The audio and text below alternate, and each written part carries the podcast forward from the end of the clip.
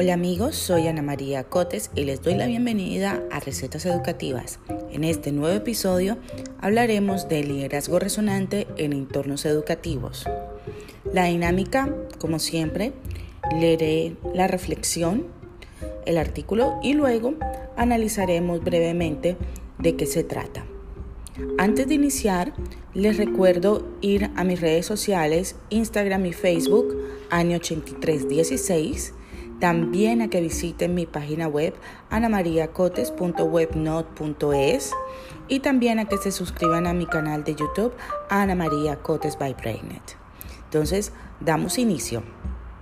Liderazgo resonante en entornos educativos. En tiempos en los que urge una educación que cada vez sea más inteligente socialmente, en la cual se promueva y se potencien las habilidades socioemocionales y se respete el individuo para así afincar un colectivo social transformado y transformador, se destaca que para alcanzar este estadio se hace necesario enmarcar la importancia de la implementación del liderazgo resonante en los entornos educativos. Daniel Goleman es el creador de este concepto, el cual afirma que es un tipo de liderazgo que da valor y reconocimiento a las emociones y que, a partir del conocimiento y buena gestión de estas, sirven como catalizadoras y motivadoras para que los equipos sean más productivos. Es decir, las emociones como amplificadoras del impacto positivo del liderazgo. En entornos educativos, tanto directivos docentes como docentes e incluso padres de familia están llamados a ejercer un liderazgo resonante, el cual beneficia a la comunidad educativa en general, pero más importante aún, los niños.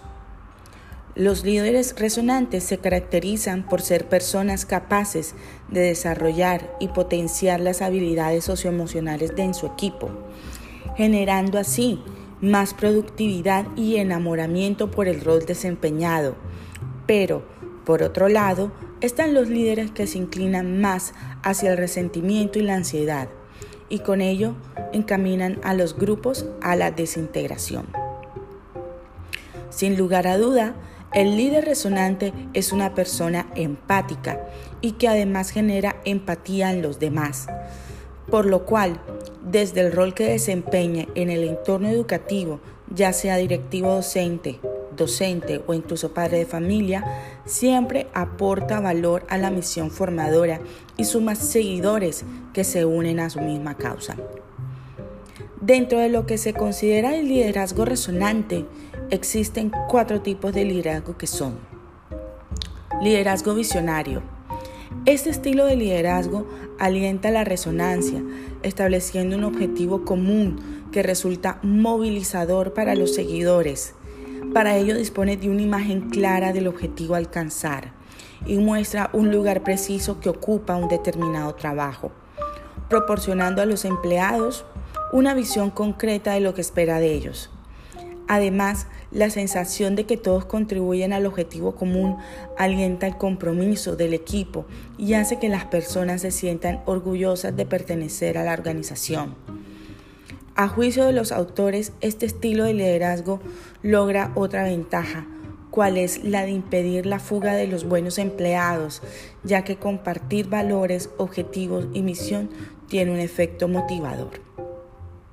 Liderazgo Coaching en esta modalidad de liderazgo, el líder contribuye a que las personas identifiquen sus fortalezas y debilidades peculiares y las integren en sus aspiraciones personales y profesionales. El líder ayuda a los empleados a determinar los objetivos a largo plazo de su proceso de desarrollo y a esbozar un plan para alcanzarlos. También delega responsabilidades y determina objetivos que vayan más allá de las, de las, tareas a realizar y estimulen el desarrollo y superación personal del empleado. Superación personal que tiene un efecto positivo en el estado de ánimo al invitar a superar limitaciones. Liderazgo afiliativo. Se trata de un liderazgo interesado en alentar la armonía y promover la amistad estableciendo relaciones con sus empleados. Este líder tiene en cuenta los periodos de reposo del ciclo de una organización, lo cual le proporciona el tiempo necesario para atesorar un capital emocional al que acudir la ocasión cuando la ocasión lo requiere.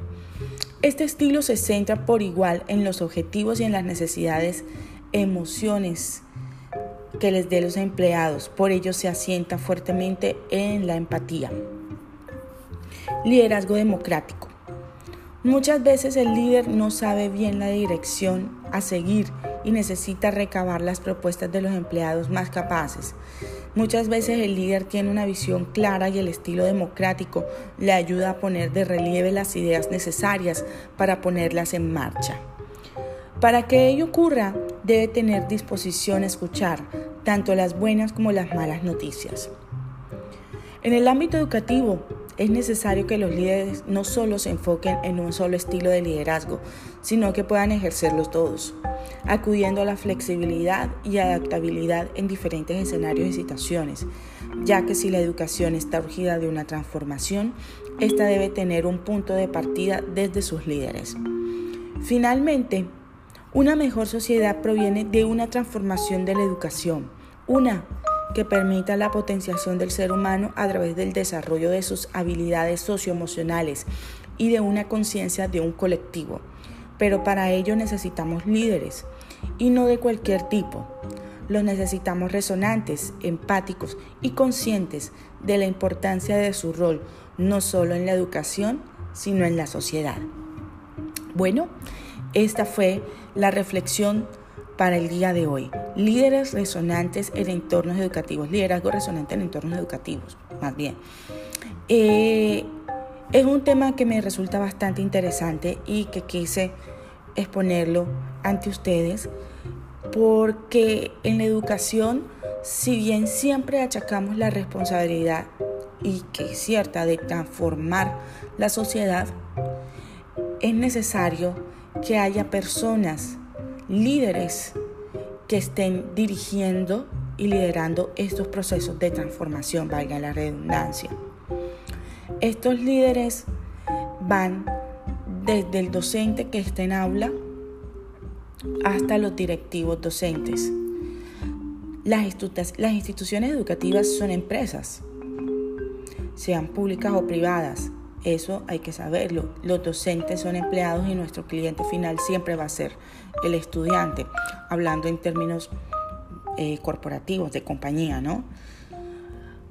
Pero los, los procesos de liderazgo bien llevados hacen que la productividad y el liderazgo de los docentes en aula se potencia, viéndose reflejado en el desarrollo de los más importantes que son nuestros chicos. ¿Cierto? No solamente se necesitan eh, docentes capaces o capacitados en su área, que es muy importante. Necesitamos docentes además que sepan transmitir, que sepan además gestionar las emociones, que estén capacitados en áreas eh, de las habilidades socioemocionales.